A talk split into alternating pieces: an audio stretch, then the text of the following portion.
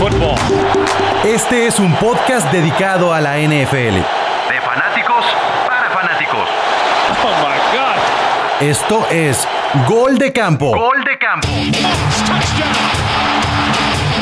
32 colaboradores Un representante por equipo. con un solo objetivo. Hablar de fútbol americano. Gol de Campo.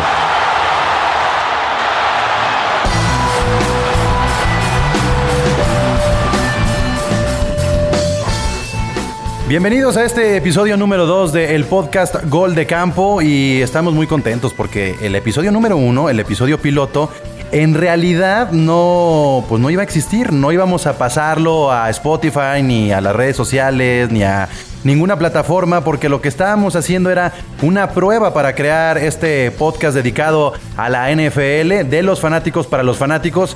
Y la verdad es que nos sentimos tan bien, nos gustó tanto el, el piloto, el primer episodio que lo lanzamos así sin producción, lo lanzamos así para que lo escuchara todo el mundo y estamos muy contentos con el resultado, pero ahora van a escuchar un podcast mucho más armado, con más producción, con más integrantes. Se han ido sumando esta semana aficionados de diferentes equipos. Hay que recordarles algo.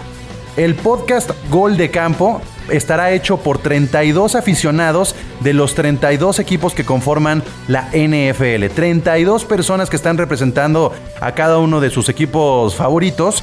Y, este, y todavía no estamos completos, nos hacen falta todavía algunos colaboradores. Entonces, si ustedes escuchan que hace falta llenar un hueco o quieren tumbar a alguno de los colaboradores, pues bueno, mándenos entonces un tweet ahí a la cuenta de arroba gol de campo en Twitter y así y así le podemos hacer, ¿no? Estamos en esa comunicación constante con ustedes todos los días de la semana a través de Twitter y ya saben, un episodio por semana a través de eh, Spotify ahora, Gol de Campo, así nos pueden encontrar bien fácil y lo mejor es que ustedes si se vuelven fanáticos de este podcast también lo compartan y nos ayuden a, a crecerlo. Así es que saludo a todos los colaboradores, ya no lo voy a hacer uno por uno porque son un montón.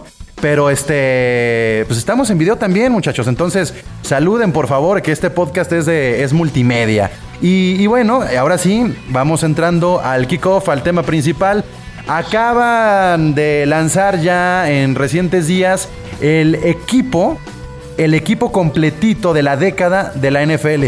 ¿Cómo se sintieron con sus representantes? Me encantaría que hubiera aquí alguien de los Saints para echarle carrilla y decir, jaja, no estuvo Drew Brees, pero el único que tuvo un representante como coreback es el Togogo, que parece que ya se volvió protagonista de este podcast, Togogo. Así es, pues, ¿qué te puedo decir? Hasta por votación unánime, así es que, Eh, pero no fue el único de votación unánime, ojo. ¿cómo no? Está señalado como ¿Quién- votación ¿Quién unánime. más? Fue el único, ¿Quién, no fue el quién único. tuvo? ¿Quién tuvo la votación unánime? No, no fue el único, pero sí tiene 99, votación Aaron. Donald. Aaron Donald. Hubo No. ocho, hubo ocho de votación unánime. Hay varios. eh, TJ No, yo digo, yo digo que fue votación unánime Brady, que estoy contento. Sí, sí por lo él, fue, ¿cómo no? Ah, bueno. Sí, cómo no, si llegó a cinco supertazones en la década. pero a ver, entonces, ¿quiénes son, ¿quiénes son los ocho, Miguel, este, que llegaron con votación unánime? Es decir, los mejores ocho de los últimos 10 años de la NFL según las votaciones. Eh, Tom Brady, Adrian Peterson, eh, Aaron Donald, Joe Thomas, JJ Watt y Marshall Yanda. ¿Alguno tiene objeción? Y te faltó Von Miller. Te faltó Von Eh, Sí, Miller. perdón, eh, eh, estaba viendo los Von Miller también. Von Miller, Justin Tucker.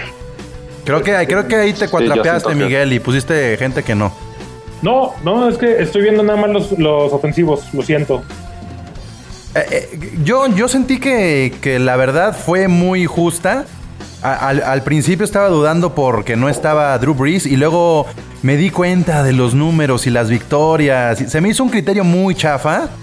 Este, yo hubiera puesto a Drew Brees en, en- en lugar de Aaron Rodgers. Eh, Es un robo. Pero, Sí. ¿cuál fue el criterio a fin de cuentas? bueno, no, Sí. no es que sea un criterio que yo tenga aquí el papel, pero aparentemente Ah. tiene que ver con los juegos ganados. Es lo único, el único criterio que pude haber encontrado. ¿Por qué? Porque Brady ganó 138 juegos en la década, 138. Rodgers 106 y Breeze 99. Y el que se quedó ya fuera por 95 juegos, o con 95 juegos, fue Wilson. Entonces, me parece que ese es el, criterio de, de, digamos, desempate entre el segundo lugar, ¿no? Pero Es que lo que Ah, pasa, para mí, se me hace que en un equipo de la década, Rogers viene a la baja desde hace cinco años. tenemos cinco años que Rodgers ya no, no es lo, lo espectacular que, que había sido. Y pues si estamos hablando de toda la década, creo que Drew Brees, este, haber ganado ya a su edad los últimos tres este, campeonatos de, de su división, o sea, sí se me hace que ahí se dio un poquito la mano mediática de que Rodgers vende No, y los, y más los que récords, y los récords que, que ha roto los últimos años también. Co- Coincido ahí con, con lo que dice Charlie. Este, a lo mejor lo- no sé si lo que tomaron en cuenta es que Drew Brees llegó al Super Bowl la década pasada. Aaron Rodgers sí logró ganar el Super Bowl esta década. No sé si por ahí ese criterio lo hayan tomado en cuenta para que se haya colado al final, ¿no? Sí, definitivamente tiene, tiene mucho que ver. Ahora, si nosotros fuéramos los comisionados de la NFL, levanten su manita. ¿Quién estaría a favor de que apareciera Drew Brees, independientemente de, de los logros, sino simplemente por verlo jugar estos últimos 10 años? A ver, Es que uno. No, no, lo- los No. logros importan mucho, ¿eh? los logros importan mucho porque en los años recientes rompió varios récords de Peyton Manning, por ejemplo. Claro, Más es pase, más récords. anotaciones y Aaron Rodgers, eh, de- aparte de su Super Bowl, y nadie le quita lo que es muy bueno, pero yo no lo pondría en el equipo de la década. Sí, pero si Yo fuera tengo por ahí- yo pongo a Aaron creo- Rodgers porque vende más que Drew Brees. Aunque tenga más Aaron- Drew Brees. Aaron Rodgers esta década tuvo dos MVPs y se quedó en segundo lugar en otros dos años. Y eso, Yo, eso yo es los últimos importante. cuatro años vi más a Aaron Rodgers vendiendo seguros Sí, sí. que compitiendo, ¿eh? A ver, vamos Precisamente, pero es el Totalmente de acuerdo, capitalista del de mundo. ¿Por qué no votamos quién de aquí Aaron Rodgers y quién de aquí Drew Brees? Pues es lo que estaba intentando hacer hasta que Paco sintió que estábamos. Yo- yo en lo personal, Paco se enojó porque sí. nadie habló de Ben Roethlisberger. Eso es- esa es la realidad. Es que cómo van a hablar de ese güey. ¿De quién? Se la pasó. ¿Quién? Beto Rivero se la pasó la mitad de la década lesionado. No, mira, si hubiera. y empezó la si nueva década habido- también. No, si hubiera habido dos Steelers que yo hubiera puesto en el equipo de la década, que tampoco fue una gran década para los Steelers, obviamente hubiera estado Big Ben, pero pues sí se queda atrás de todos los Sí, otros quarterbacks que hemos hablado y probablemente Cameron Hayward, el liniero defensivo, que ha sido una máquina y que yo creo que sí lo pondría sobre algún otro por ahí. A ver, Bueno, pero, pero estuvo estuvo Antonio Antonio Brown, Brown. o sea. Exactamente, estuvo Antonio Brown. Estuvo Gracias Antonio a su- Brown. A su papel en Steelers, ¿no? No, no lo que haya hecho en Raiders, que no fue nada. Ni No, en nada. Que no fue nada tampoco. O sea, Sí, no, no, ¿Cómo claro. no? Claro. Ya, si por ejemplo hablamos de. Hablamos Y a ver, de y a ver, a ver, espérense. son- Y el hecho de que que esté. es a lo que ha apostado, perdón. Pero hay que votar. El, ¿no? el- espérense, el hecho de que esté Antonio Brown y no esté Julian Edelman. ¿Es justo? No, no, claro. Claro, que supuesto. Sí, a ver, eh, me estaban que- diciendo, estaban diciendo que los récords importan. Y los títulos también. Edelman fue el pasado MVP en el, en el Super Bowl hace dos años, ¿eh? Pero no mereció ser el MVP. ¿Por o sea, qué no? Fue también mediático por la cachada. No, no, no, no, Sí. no. Para mí, para mí el, el- el receptor que hizo falta, o a lo mejor pudiera haber estado en, el, en la conversación es de Andre Hopkins. Sí, es que, es que muy, no- muy nuevo. técnicamente yo estaría de acuerdo con Chino. Técnicamente DeAndre Hopkins debería estar ahí como uno de los mejores, pero no tiene cómo solventar ese, ese papel, ¿no? Es, pero es lo mismo. es la, es la Es misma como- situación de Michael Thomas en, en, eh, en Los Santos. Pero Thomas tiene tres que años. Tiene, que, tiene, que, tiene, que tiene pocos años. No, no, creo que tiene cuatro. Este, en- si no me equivoco, entró al mismo tiempo Cuatro, que sí. DeAndre Hopkins. Sí, sí, tienes razón. Pero entendamos algo, la NFL es el deporte más capitalista del mundo, tienes que poner, es lo mismo que pasó con Aaron Rodgers, tienes que poner a gente que venda y Antonio Brown para bien o para mal, vende, porque siempre es De noticia. acuerdo. Sí, totalmente. Ah, ya, ya habló, ya habló el que tiene el puntero, ya habló el que, el que tiene el- los despejes, que es Miguel Candia, y entonces ahí está el segundo Ram como el, el- es el MVP de la década para los Rams Candia. Eh, Para mí el MVP es definitivamente, eh, no de la década, no es John- Johnny Hacker, yo se lo daría todavía a alguien más, aunque, no sé, no sé, De la década, ¿no se lo darías a Jeques? ¿A quién se lo darías? No, estoy muy, muy sesgado porque ahorita eh, sigo impresionado de la capacidad de Aaron Donald. O sea, Ri- me- Ri- es una Ricardo, bestia, Ricardo, ¿cuál sería el jugador de la década de los gigantes? Eli, sin, sin duda. Este, la, qué- la longevidad. qué bajita la vara, récords ¿no? Que tiene de. Perdón. Muy a la No, baja. Muy, muy a la baja, pero, pero in- incluso ganó un MVP de, de Supertazón Y 2011. dos Super Bowls, sí, sí. Eh, Ah, los fue en otra década. por Pero, pero eh, eh, eso, eso es como decir que Flaco es el MVP de la década de los Raiders. O sea, Por eso, por No, equivocación. si, no ganó. si nos ponemos a alegar de Ila y aquí se nos va a acabar la hora. Ok, ok, a ver, a ver, Paco, ¿cuál es tu MVP de los Steelers?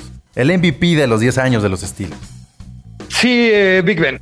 Ben Roethlisberger. Lo que hizo tomando el equipo en el 2005, llevándolo a playoffs al siguiente año Super Bowl. De ahí para acá también ha tenido un gran resultado. De hecho, es que probablemente yo no estoy tan feliz por el nombramiento de Antonio Brown, porque no es mi persona favorita. Si ese año no se hubiera, no hubiera descansado Le'Veon Bell, eh, si Antonio Brown no se hubiera vuelto loco, probablemente hubieran llegado pues muy cerca del Super Bowl y estaríamos hablando muy diferente de Ben Roethlisberger como, como mariscal de campo, yo creo. Y los Ravens, y los Ravens, mi Charlie. pues em, no tan flashy como otros, pero Justin Tucker creo que ha sido el que Sí. ha, ha cargado a la franquicia durante ocho años. y- y creo que es, fíjense, creo que es el puesto más cerrado para elegir el pateador de la, de la década, ¿eh? El- Para mí no, no hay, ¿no? no, no hay discusión. O sea, Sí. no, es que Justin Tucker gana en todas las estadísticas. Es el mejor pateador Sí, de la sí, historia en todas las Sí. En, estadísticas. en efectividad sí, pero en momentos clave. En momentos clave, Justin Tucker siempre ha ganado partidos. Sí, Pero vean cómo se le ilumina la cara cuando habla de Justin Sí, sí, Tucker. sí, sí. Se- se- se- pero, pero además en el video ustedes, Igual en el video se ve así, mira. En el video se ve así, Justin Tucker, ¿no? Guga, Guga. Estuvimos tan, tan, con tan pocos jugadores buenos que estuve a nada de, de comprarme la, la playera de Justin Tucker, de que decir, o sea, comprarte la playera de un pateador, pues no, como que no. Es como comprarte, es como comprarte en el fútbol el, el- el jersey del portero, ¿no? Bueno, a menos que fuera Jorge Campos. A menos que vaya a Bueno, pero Si sí. sale Campos, ese sí. sí. No hay- Bueno, no sé, eh, también ha habido pateadores como Gary Anderson de los Steelers que estuvo en el, en el equipo de la década de los 70. me de los Ay, 80. Paco, no habíamos nacido nosotros, espérate tantito. No, pero escucha, el, el récord de mayor Yo tenía puntos, 25 años. el récord de más puntos anotados en toda la historia de la NFL es de un pateador. No, a Paco le tocaban las nevadas acá. y no es de Gary Anderson, de es. Morten Anderson. Sí, está bien, está bien. Ver los partidos en la radio. Ah, Ver los partidos en la radio. Enterarse del Super Bowl un mes después por el Yo, periódico. El yo empecé a ver fútbol americano antes de que usaran careta, por ejemplo. ¿no? Exacto. Guga, ¿quién es el jugador de los Raiders de la década para ti? Mira, desgraciadamente no ha sido una muy buena década para, para los Raiders. Eh, en el listado hay tres jugadores Siglo, que milenio, ajá. estuvieron, estuvieron eh, en, la, en los Raiders. Marshawn Lynch tuvo 2017-2018, Khalil Mack de 2014-2017 y el punter Shane Leckler estuvo del 2000 hasta, el 2012. El resto de su, carrera la pasó en los Tejanos hasta el 2017. Eh, yo te podría decir que a lo mejor Khalil Mack puede ser la figura eh, que revivió un poco a los Raiders en esta década junto con David Carr, este, con Derek Carr, perdón. Este, sin embargo, creo que Carr ha quedado a deber mucho y en este draft que viene para este, eh, en, este, en un par de semanas debe de este, Raiders debe buscar un coreback este, importante. O sea que le damos el premio a las oficinas de los Raiders como los peores, porque dejaron ir jugadores en esta década de gran calidad. Totalmente, totalmente. Yo, creo que eh, han tenido decisiones muy equivocadas, este, similares a las que ha tenido. Empezando por cambiarse de ciudad, ¿no? Empezando por cambiarse de ciudad. Eso, fíjate que eso, regresando al tema del capitalismo, es el cambio de ciudad a Las Vegas es un movimiento capitalista al 100%. Pero tienes que decirlo con las manitas así para que te crean, así.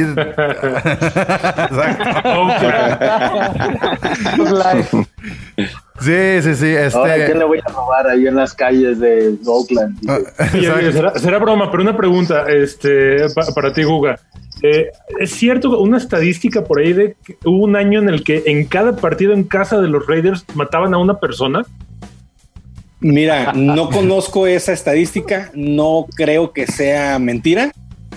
Este, Ah, no de, sé, de no- hecho, no- estaban entre Las Vegas, Raiders, Ciudad Juárez No y por- Guadalajara. Así estaban viendo cuál. no, no por el tema de, de que sean los Raiders, sino por el tema de la ciudad. Oakland tiene el, eh, el índice de, de- de crimen más alto en todo el país. Entonces, muy probablemente sí tenga que, sí, sí sea real esa estadística. ¿Es, de es cada cierto que, que- que afuera del estadio aventaban coronavirus a la gente? A ver, Chino, los Jets.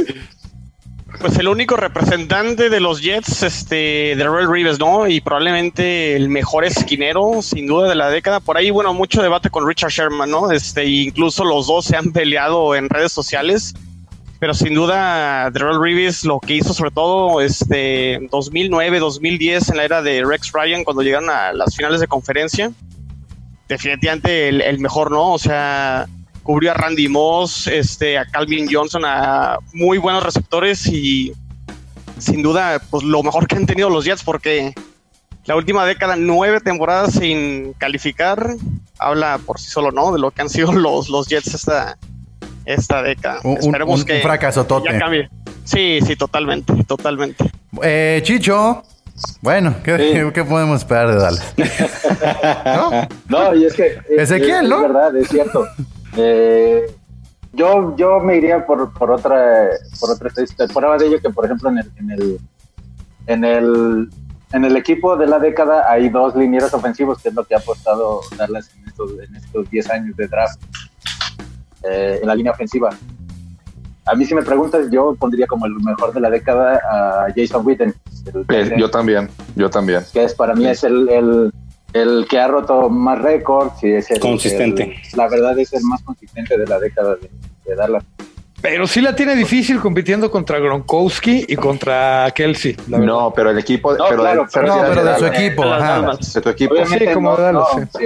Ahí Ahí nos brin- creo nos- que no tenemos discusión con Gronkowski y Travis Kelsey. Nos ahorramos los cinco minutos de Togogo y vamos con el Migue y las Águilas de Filadelfia. Yo, yo creo que eh, pondría o elegiría a Zach Ertz. Sería la- el, el jugador de la década. ¿Sobre de- Nick Foles? Sí, sí, sí, sí. Nick Foles no estuvo tanto tiempo. Y creo que, que después de que se fue Michael Vick, sí quedó como un vacío en Filadelfia de, de una estrella, de un jugador. Y poco a poco creo que Zach Ertz ha sido como de lo muy poquito que, que ha sobresalido ahí. Porque no, no tenemos coreback, no hay... Deshaun Jackson. Sean Jackson. Deshaun Jackson que acaba de regresar. No, o LeSean Ma- este, McCoy. LeSean McCoy, McCoy también. McCoy. Sí. También. De hecho, pero- McCoy está. McCoy está en Sí, el. por Ahí eso. está en el equipo de la equipo. Ma- McCoy Sí. está y, Ma- y McCoy subió a raíz de, de, de, de los Eagles. O sea, ya de ahí, cuando sale de Eagles, es cuando va un poquito a la baja. Sí, va para abajo, va para abajo, pero en, en Eagles estuvo hasta 2013, 2014, creo. Entonces ha estado como rotando en otros equipos, lo que todo lo que Bueno. quedó del- de, la década. Entonces creo que el más eh, que consistente en Filadelfia eh, es Suckers, porque Deshaun Jackson también se fue en 2013 y acaba de regresar la temporada pasada, pero se lesionó y no pasó nada con él. Pedrequinópolo. Yo creo que Colin Kaepernick. No, no es cierto, no sé qué. No, ¿qué? Pues sí. Probablemente sí, ¿eh? Probablemente muy sí. Y se-. Y se hinca, era- ¿no? Se arrodilla más, mientras lo dice. Sí, sigo siendo muy fan. Desgraciadamente, pues no, no, ha, no ha pasado lo que yo he querido que pase con él, pero bueno. No, pero yo creo que Patrick, Wi- Patrick Willis sí es el, o sea, para mí sí es el, el jugador de la década porque creo que cuando San Francisco apenas empezaba como a agarrar ondita, perdón, cuando empezaba a no tener ondita, de todas formas este güey pues, se- seguía jugando bien, seguía como siendo chingón en- en- entre todos los demás. Y yo la neta no se lo quitaría. Si es por amor, a mí me gusta Gore un montón. Por cómo juega, por su actitud, por todo, pero creo que, que Patrick Willis, Patrick Willis sí, para mí sí, es, es el, el que se la lleva. Y, y para que no se sienta Togogo de que no le dimos sus cinco minutos de, de poesía, de, de Tom Brady y eh, hablar en, así, amor, ¿no? amor. Hablar en verso y en rima y todo. Este, vamos haciendo ese, porque si no, es Tom Brady, ¿no, Togogo? No, no creo que vayas a decir otro, otro nombre. No hay otro. Ok, entonces. Con eso cerramos. Pero iniciamos con, con Togogo para decir, ahora, ya que tenemos el equipo de la década publicado por parte de la NFL, miremos hacia el futuro. ¿Cuáles son los jugadores que van a cargar con la liga los próximos 10 años, Togo? ¿Cuáles son esos jugadores que tú has visto en recientes temporadas que digas, no hay que quitarle el ojo, este se va a llevar su anillo de Super Bowl, este va a romper récords, este va a vender jerseys, este, aunque esté en dos o tres equipos, es, es el, un jugador franquicia. ¿Cuál sería, ¿Cuál sería tu candidato? Pues mira, ya empezó uno que es este Patrick Mahomes. Empezarías Creo ¿qué- que es el ¿Qué, qué, tan lejos crees que llegue, que llegue Patrick Mahomes? Si estamos hablando ahora de un Tom Brady, Aaron Rodgers, Drew Brees, eh, Russell Wilson, ¿hasta qué punto Patrick Mahomes podría llegar a ese escalafón? Sí, mira, teniendo el coach que tiene, porque la diferencia a mí, por ejemplo, te podría decir de Patrick Mahomes y de este, Lamar Jackson, pero creo que Andy Reid tiene mucha, mucha, mucha capacidad para crear un equipo que esté peleando por, por el Super Bowl año con año durante un buen tiempo. ¿Todos están de acuerdo con que Patrick Mahomes o alguien, alguien quiere Sí. aventar ahí un candidato? Sí, A ver, este, Guga, a mí- Guga, Guga. A mí me gustaría este, comentar parte de Patrick Mahomes. Yo creo que Josh Allen de los Ay, Bills. creí que iba a decir Mariota. No, yo creo que yo creo que Josh Allen de, de- de Bills tiene un futuro muy interesante y se ha armado muy bien el equipo de los Bills. Eh, yo creo que Saquon Barkley en el tema de running back y eh, Michael Thomas y DeAndre Hopkins este, en, en lo que son receptores. Yo no Ahora, dejaría este, fuera a tu corredor, ¿eh? A Josh no, Jacobs. ese- ese- eso es exactamente lo que iba a decir. Hay dos jugadores que, en mi punto de vista, van a ser muy importantes para Raiders en la siguiente década y para la NFL. Uno es Josh Jacobs, el otro es Jonathan ah, Abram, que esta temporada se lesionó en el tercer o cuarto partido y ya no pudo regresar. Pero creo que esos dos jugadores que están, van a entrar a su segundo año van a ser muy interesantes, ya sea para Raiders y para la liga en general. O los cambian por un pick de quinta ronda, ¿no? También suele pasar No, con los no Raiders. empieces, no, no, no, no, no, no des ideas, no des E- ideas. Ese, ese es mi punto, ¿por qué seguimos hablando de los corredores como la cara si, si ya nos estamos dando cuenta que son desechables a los 4 o 5 años? A, a ver, Chino, Todos. Chin- Chino No, que, bueno, pues tiene Chino que que tiene la Abel, década, ¿no? Chino que tiene Abel seguramente tiene otra propuesta. No, bueno, Bell, Bell no ha lucido con los Jets porque la línea ofensiva de los Jets es un desastre. O sea, Sam Darnold no Nada. tiene tiempo para lanzar y pues obviamente no ha habido huecos para que Le'Veon Bell corra. Pero yo iba a mencionar, o sea, no solo es ofensiva aquí, ¿no? O sea, está la defensiva. Y hablando de los Jets, Jamal Adams, el safety, creo que va a ser este, o sea, ya fue al, al Pro Bowl dos años seguidos, fue este All, este All Pro este, este año. Y definitivamente no tengo duda que va a ir al Salón de la Fama. Pero O sea, si, si- si hablamos de, de defensivos, digo, lo que hizo Nick Bosa este año como rookie, A eso iba yo. A eso iba yo. Eh, Con Nick Bosa. o sea, hizo, hizo, hizo, hizo verse pequeños a Mac y a Donald, ¿eh? Sí, pero- definitivamente. pero, Pablo, Sí, pero sí, esa, sí. e- Esa, li- esa línea de San Francisco tenía cuatro monstruos en el frente. O sea, no, no el trabajo era totalmente de él. A diferencia que Donald, ahora sí que es la ancla. No, de- pero ¿sabes cuál es el problema con Donald? Y, a ver, a ver, Miguel, ahí vas a, a opinar tú, pero Sí. qué poco valor se le da a Michael Brokers, que también es un jugadorazo y ha sido parte No. fundamental del éxito de Donald. Y que le dieron eh, las gracias. le No, regresó. No, ya regresó, ya regresó porque no, no Sí, pasó el Nuestra examen. pérdida, nuestra pérdida. No pasó el examen ahí en Baltimore. No, pero a ver, o sea, hace Donald y todo eso. O sea, fíjate, fíjate lo que hace Aaron Donald, ¿no? Es un, es un defensivo que siempre está cubierto doble, triple o a veces hasta cuádruple. Entonces genera eh, ciertos rompimientos con los demás jugadores, como lo que le pasó a Clay Matthews, que ya iba de salida y otra vez tuvo una muy buena temporada gracias a Donald. El año pasado, en Damu Kong que es de los también considerados eh, jugadores de la, de la década, eran imparables, ¿no? Tener a, a Ndamu Kong Su y a Aaron Donald al frente, no había coreback que no tuviera miedo. Entonces, Bueno, ¿qué es lo que hace? Bueno, ¿qué es lo que hace Donald? Donald te, te jala a la mitad de la, de la línea ofensiva y permite que el resto de la defensiva haga su chamba. Este, esta mancuerna que va a hacer ahora con Jalen Ramsey como, como corner, yo creo que vamos a... Pero no, no, no pierdan el foco de algo. Estamos hablando de los próximos 10 años. Es muy probable que Donald tenga los siguientes tres buenos años. Sí, Pero a Bosa a Bosa le queda una carrera por, por, por, por delante. Ya Aaron Donald va un 50-60% de su carrera a- al nivel que puede mostrar. Sí, más en la posición que juega, definitivamente. Kittle, Kittle también, no sé qué opinan ustedes, pero Kittle también es un jugador que, que promete un montón y va empezando también. O sea, Yo, sí- yo te preguntaría. Pedriquín, eh, ¿a quién le tienes más fe para tus próximos 10 años? ¿A Nick Bosa o a Kittle? A. Yo creo, yo a, Bo- a Bosa, porque siento que Kittle lo van a vender. Híjole, porque ve lo que Gronkowski hizo para, para los Patriotas. Por eso, Sí. por eso, o sea, van a, van a quererlo ver como un, como un Gronkowski y los Niners creo que sí lo van a soltar en unos años a Kittle. Y Bosa creo que sí lo van a aguantar, la neta. Yo, yo creo sí que lo Kittle, o sea, hay que ser, hay que ser, y lo decía ya en el primer episodio, Kittle, hablando de porcentajes, fue el mejor jugador de la NFL. El mejor. O sea, olvídense de que si es el mejor ala cerrada. Fue el mejor en porcentajes. Sí, yo por eso digo que, que los Niners lo quieren cuidar y lo van a hacer como una mina de oro para después soltarlo y agarrar varo. O sea, Pero no ¿en sé, cuánto tiempo crees que lo suelten? ¿En cuánto tiempo crees que lo suelten? Es- yo pienso un par de años, dos, tres años. ¿Un par de años? Unos tres años. Híjole, tú acabas de mencionar, tú acabas de mencionar de Gronkowski. Yo creo que si tienes a un jugador como Kittle, como Kelsey, que son dos alas cerradas muy buenas, te puedes agarrar de ese ju- jugador para construir algo, un equipo Es competitivo por varios años. Es que yo, creo- yo a creo, partir de él. yo creo que los Claro, equipos... no, porque es que esa bueno, posición, es- en esa posición tienes esa a- a uno de los es muy mejores. complicada. Ok. Esa posición es muy complicada de llenar para en los equipos y, y cuando ya tienes un jugador tan dominante como lo es Kittle, yo creo que si lo sueltas es porque te van a entregar una mina de oro. Claro. Sí, es, es lo que yo Eh, pienso que va a pasar, sí, pero- ojalá no. Pero sí yo pensaría que, que por ahí. Para mí, para mí, para mí creo que, que la NFL o los equipos ya entendieron que el ala cerrada, como dicen, puede ser un, un punto diferenciador. En, eh, y- tenemos una gran generación de alas cerradas, pero administrativamente, este año en específico, ha pasado un fenómeno con los contratos de las alas cerradas y eso puede ser muy peligroso.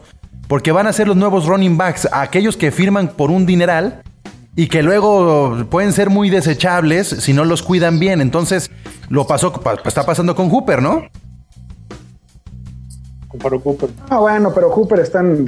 Sí, fue Hooper una se fue selección muy alta. bien. Creo que se fue en segunda selección en el draft eh, que- en el que fue seleccionado, pero no. Pero lo soltaron porque ya no podían pagarle la lana. Sí, es que mira, son tan escasos, tan raros los buenos alas cerradas eh, receptores. De hecho, es una posición que muchos comentan que hasta ven desuso. Entonces, los que llegan a ese nivel de estrellato y que realmente aportan y funcionan eh, en estos sistemas y que pueden hacer a un equipo campeón, sí se van a evaluar muchísimo, claro. Acuérdense que la posición de ala cerrada es una posición tanto de bloqueo como de recibir. Y lo que hace que una ala cerrada, una ala cerrada sea una ala cerrada exitoso es el recibir, porque el bloqueo lo hacen casi todos, pero no, no todos tienen la, la- la habilidad La- de, de- de atrapar el balón y aparte No, y tiene- lo que puedas correr con el balón una vez aga- este, Y- agarrado y- el balón, las yardas claro. que puedas ganar. Y derivado de esa doble función es que tienen mucho desgaste.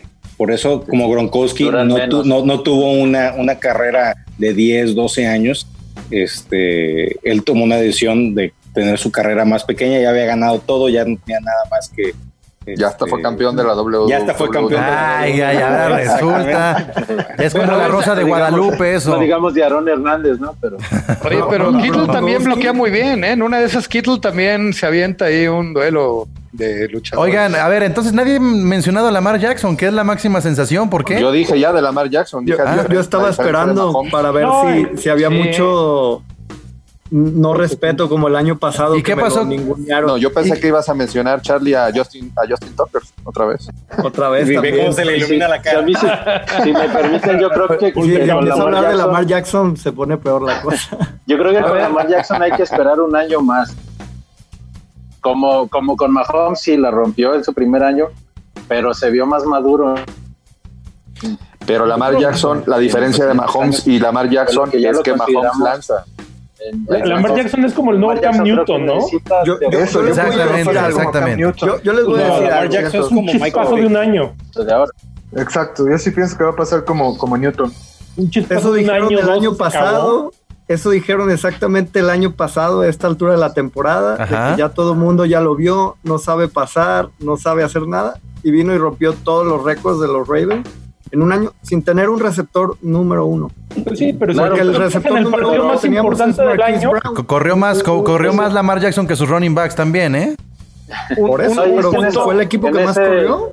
Así Imagínate como- tener como dos corredores los- de mil yardas y además, y además tener... Espérate que le peguen una vez. No, tengo que Ju- Le han pegado muchas veces. No, pero no le han pegado, Pero- no le han pegado pero bien. Ese es un mito, ese es un mito, Mariota. Exacto. e- Ese es el mito que, que nos han hecho creer de que es que si corre se va a lastimar más. ¿Qué coreback no se lastima? Carson Wentz. la, la forma, Sí, la pero forma de yo- correr de Lamar Jackson, eh, de verdad, en la temporada pasada lo estuve viendo y es raro que lo golpeen. Exacto, Además- eh, ju- justo era lo que iba a decir. Pero O sea, al- no, no, no, no, cuentas- no le pegaron nada a, cuentas- a Lamar Jackson, o sea, Porque- sabía correr bien.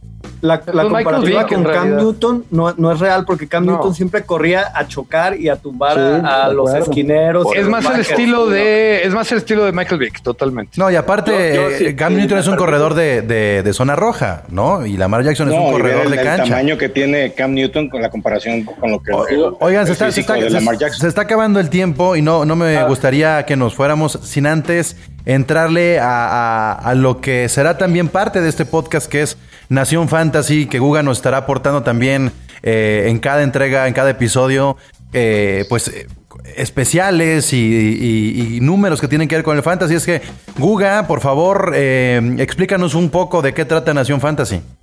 Muchísimas gracias, Pablo. Bueno, este, quiero invitarlos a todos a seguirnos en las redes sociales de Nación Fantasy. Estamos en Facebook como Nación Fantasy, en Twitter estamos como Nación Fantasy MX y en Instagram estamos como Nación.fantasymx. Eh, muy pronto tendremos la plataforma ya lista donde podrán ustedes tener rankings, waivers, eh, chats donde puedan discutir con otros este, aficionados de fantasy. Vamos a tener eh, los mejores jugadores de cada semana. Este, muy probablemente también hagamos un podcast.